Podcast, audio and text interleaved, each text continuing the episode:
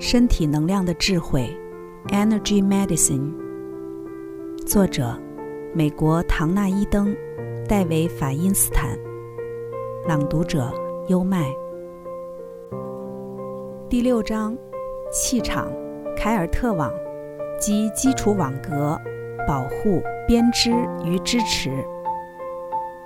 不像肢体语言，气场是无法作假的。摘自罗斯·罗斯特利。运用各种感官判断气场。你的经络与气轮把能量带入身体的每一个器官，而本章将要介绍的这三个系统，则主要是将身体当做一个能量系统来维护。气场含纳你的能量，凯尔特网将它们编织起来，基础网络则为它们提供基础。没有哪一个系统比较重要的问题。哪一个系统在当时是最弱的环节，就变成最重要的系统。气场拥抱着你，保护着你。当你觉得很开心，充满了号召力或精神意义时，你的气场可能会充满了整个房间。当你很悲伤、无精打采或闷闷不乐时，你的气场会往你的身上塌陷。形成了一个将你与世界隔绝的能量壳。每当我受到太多外来能量的侵扰，而使气场过于紧贴时，我就会把手掌打开，放在气场的内缘，然后把它往外推开。如果我推得很慢，推的时候便可以感觉到气场的压力。下次当你觉得在世上没有容身之处，觉得悲伤，或觉得自己很渺小的时候，可以试试看这么做。想象自己被一个蛋壳状的能量所包围，慢慢的吸一口气，然后从距离身体约两英寸的地方开始将它往外推开。你或许会感觉手上碰到了一股能量阻力。这么做之后，无论你在何时何地，都能在心理上与能量上获得较大的呼吸空间。气场是放射自你的身体，并与地球的大气层交互作用的多层次球体状能量。它本身是个包覆着你、拥抱着你的保护性气层，为你过滤掉许多你所接触到的能量，并吸引你所需要的能量。气轮是与宇宙中较广大的能量互相呼应的能量站，而气场的作用像一根双向天线。将能量从环境中带入你的气轮，并从气轮把能量传送出去。有一些人的气场能接近你、拥抱你，而有一些就像带电的篱笆似的，把你阻挡在外。探测气场。神经生理学家瓦莱利·亨特一直以来不断针对人类的气场进行科学研究，在二十年的时间里。他在加州大学洛杉矶分校的能量场实验室主持了一系列的精密研究，将气场判读与神经生理的探测方法加以比较。八位气场判读者所看到的颜色不但彼此互相吻合，而且与受测部位皮肤上的电极所反映出来的肌电图曲线模式也完全一致。此外，气场判读者。在一个人处于压力之下，刚进行过治疗，或环境中起变化的时候，一致表示其气场发生变化。心理学家多罗西·冈德林发现，气场判读者看到了五位实验对象的能量场，在他们听音乐的时候产生了大小、形状、运动以及颜色方面的变化。这些观察结果与血压、脉搏跳动速率、呼吸速率以及脑波模式的变化相互呼应。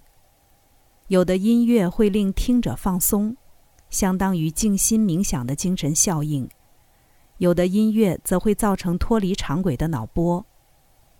一般而言，气场判读者在实验对象的气场上所看见的大小、形状以及浓淡大致相同。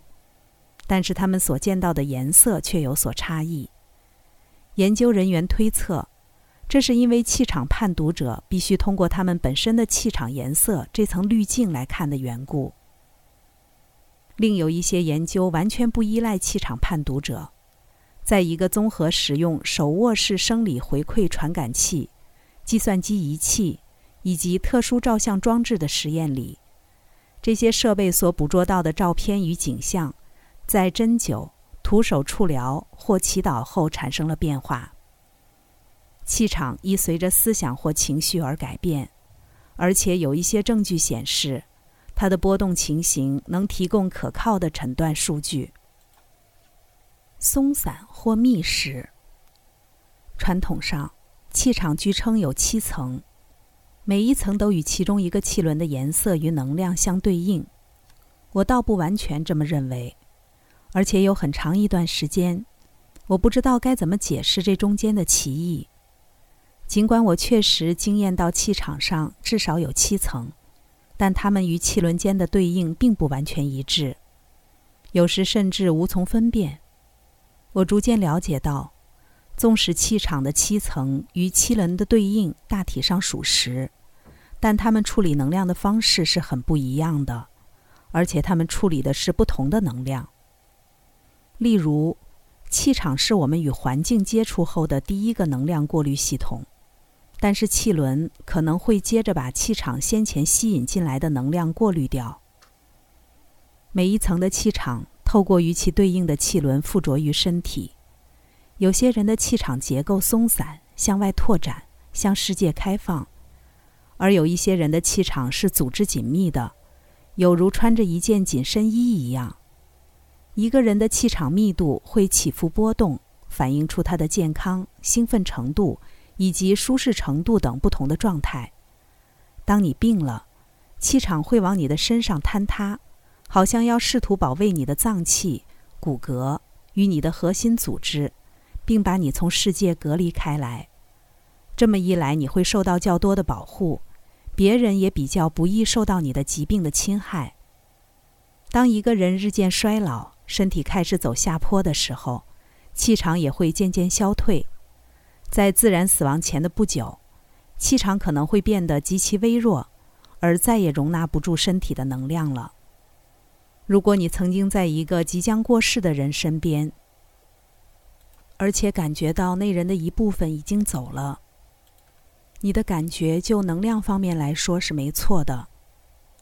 我在切尔诺贝利核事故过后约九个月的时候，参加了一个会议。那时有一位女士和我安排了一次治疗时段。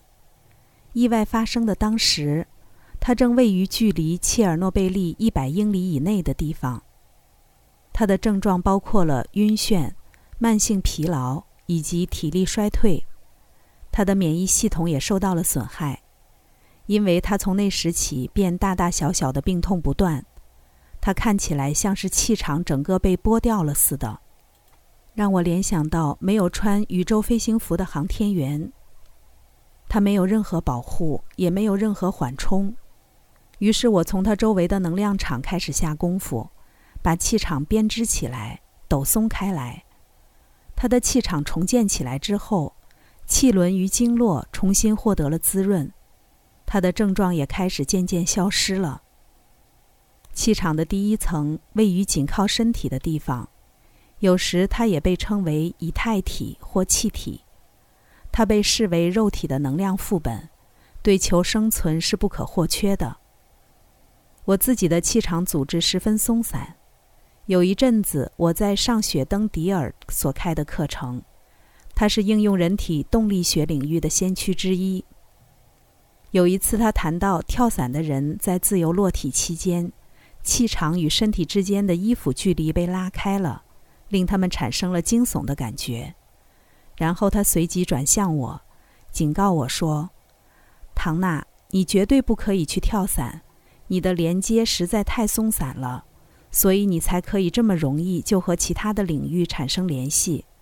如果你去跳伞，你的身体会跟你的气场分离，你可能会死。”事实上，跳伞的同好间都很清楚。有一小部分的人在坠落的时候离奇死亡，本来很强壮的心脏突然就停止跳动了。你的身体没有了气场，就不能再支持生命。正如地球没有了大气层就无法支持生命是一样的道理。一个小贴士：如何锻炼钢铁般的腹肌？如果你不管再怎么运动都无法让你的肚子消下来，可能是你的腹肌没有获得足够的能量。一，确定你固定做伸展运动，同时也强化你的腹肌。二。按摩小肠的神经淋巴反射点，位于腿部的内侧以及胸腔下方。若想测试你是否需要按摩这些点，站起来，将身子往下弯，注意看你的手落在哪里，按摩任意组的反射点，然后再弯下一次，再看看你的手落在哪里。如果你的腹肌需要释放能量，你的手会在按摩后落到更低的地方。刚才带来的是《身体能量的智慧》第六章：气场拥抱着你，保护着你。